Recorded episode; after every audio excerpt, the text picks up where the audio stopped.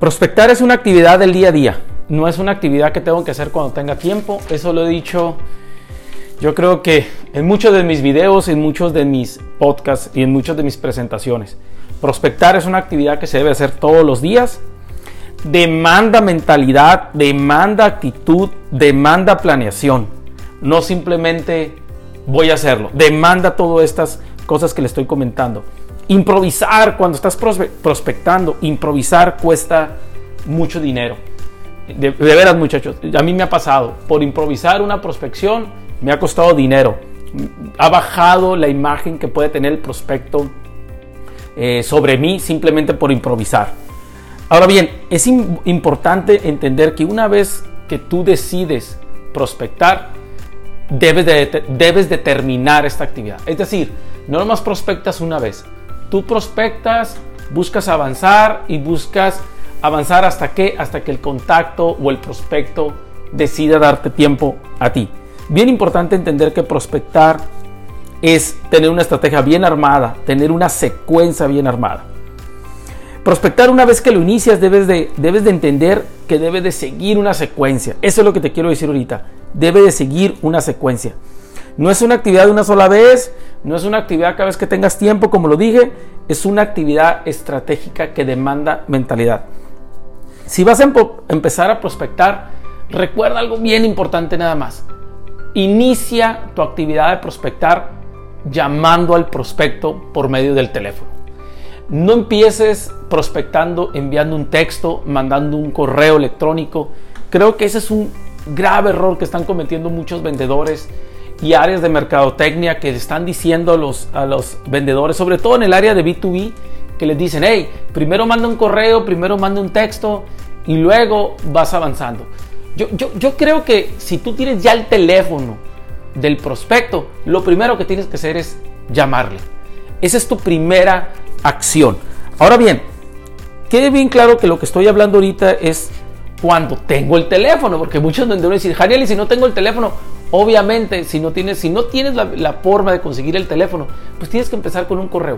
Pero muchachos, es importante entender, ahorita muchos de los prospectos dejan sus teléfonos en las redes sociales, dejan sus teléfonos en LinkedIn y, hay formas de conseguir el teléfono. Sin embargo, vamos a suponer que no pudiste conseguir el teléfono, ok, entonces mándalos directamente, manda directamente el correo. Pero ahorita yo quiero partir de la idea de que tú tienes la habilidad, tienes el formato de tener el, el teléfono ya dentro de tu base de datos. Habla por teléfono. Es bien importante, importante que inicies que inicies tu actividad de prospectar por medio de una llamada telefónica. Con esta llamada telefónica, muchachos, tú muestras más interés, muestras fuerza, muestras confianza de, lo que, de tu persona y de tu producto. Si no te contestan, pues deja un mensaje. Deja un mensaje de voz. Muchos dicen, Janel, no lo lean. Tú déjame, no lo ven. Tú deja el mensaje de voz. Prospectar es una secuencia, ¿entiendes? Hiciste una llamada, no te contestan, debes dejar un mensaje y posteriormente, después de dejar el mensaje, te recomiendo que envíes un correo o un texto haciéndole ver al prospecto que lo estás buscando porque tienes algo muy interesante que ofrecerles. No creas todo lo que dicen acerca de que la llamada telefónica no funciona. Es invasiva. Esta es la palabra que más me encanta cuando muchos, y hago entre comillas, expertos dicen, la llamada telefónica es invasiva. ¿Para quién? ¿Para quién es invasiva la llamada telefónica? Si tú eres un vendedor y sabes que tu propuesta tiene valor y sabes que puedes solucionar problemas, tú muestras la seguridad y llama por teléfono. No te contesta porque al prospecto no le gusta, ok, lo averiguas, pero lo averiguas con una llamada, no con una, una suposición de que a nadie le gusta hablar por teléfono. Yo prefiero mil veces que me hablen por teléfono antes de que me manden un texto. Obviamente si no me localizan, se agradece que el vendedor siga dándome seguimiento por texto, por correo, por otros medios. Pero este consejo, síguelo muchachos. Empieza tu secuencia de prospectar con una llamada telefónica donde le muestres valor al cliente. Si envías texto, texto o mensaje eh, que, que, simplemente le mandes solamente información, que eso es lo que hacen muchos vendedores, mandan texto y mandan correo electrónico nada más proporcionándoles información de la empresa, estos somos, estos años de experiencia tenemos, estos problemas tenemos, esto resolvemos. la verdad se vuelve bien aburrido para el prospecto. Yo recibo diariamente correos así. Y simplemente lo que hago, nomás lo abro y lo cierro. Veo los primeros del renglón y veo de qué se trata, lo cierro. Porque no están dándome, no están intercambiando algo de valor por mi tiempo. Y es bien importante entender, muchachos. Tú cuando prospectas, lo que estás buscando es que el prospecto vea que vale la pena intercambiar su tiempo por el valor que tú le vas a dar. Por eso es tan importante que empieces con una llamada telefónica, porque es la forma más rápida que tú tienes para poderle transmitirle el, valor. Empieza con una llamada, empezar con una llamada telefónica muestra ganas por parte del vendedor de querer ayudar al prospecto y no simplemente de vender. Para mí cuando una persona se acerca directamente con un texto y me quiere vender un proveedor o que me quiere vender algo y es con texto y me da toda la información, yo prácticamente lo que veo es un vendedor que simplemente está evaluando, evaluando quién quiere comprar. Y el vendedor asume erróneamente que si yo no le contesto, significa que yo no quiero comprar. Eso es uno de los principales errores que está pasando ahorita en las áreas de prospección. Que el vendedor asuma que si un cliente no le contesta un texto, significa que no quiere hacer negocios con él ahorita. Pero sin embargo, si hablara por teléfono con un buen guion y un buen formato, definitivamente la historia podría ser muy, muy diferente. Muchos vendedores, principalmente en el ramo, y no, es crítica para estos ramos, que, quede claro por favor, eh, pero muchos, principalmente en el ramo inmobiliario, en el, ramo de, de, automóviles, que es más un formato de B2C, empiezan siempre con un texto, empiezan siempre por un correo y dejan la llamada telefónica después. Pero se dan cuenta que aquellos vendedores que han experimentado, y me consta, que empezar por llamada telefónica, simplemente con haber hecho la llamada, aunque el prospecto no haya contestado, posteriormente siguieron una secuencia por texto, por correo, tuvieron más impacto con el comprador. ¿Por qué? Porque el comprador agradece una persona que demuestra confianza al momento de acercarse con ellos. Eh, aquellos vendedores que honestamente solamente usan el texto o el correo electrónico se engañan al decir que el teléfono no sirve. Se engañan muchachos porque piensan, porque ellos se protegen a través del texto. Claro, mandando un mensaje, mandando un correo, me protejo más del no, me siento más seguro.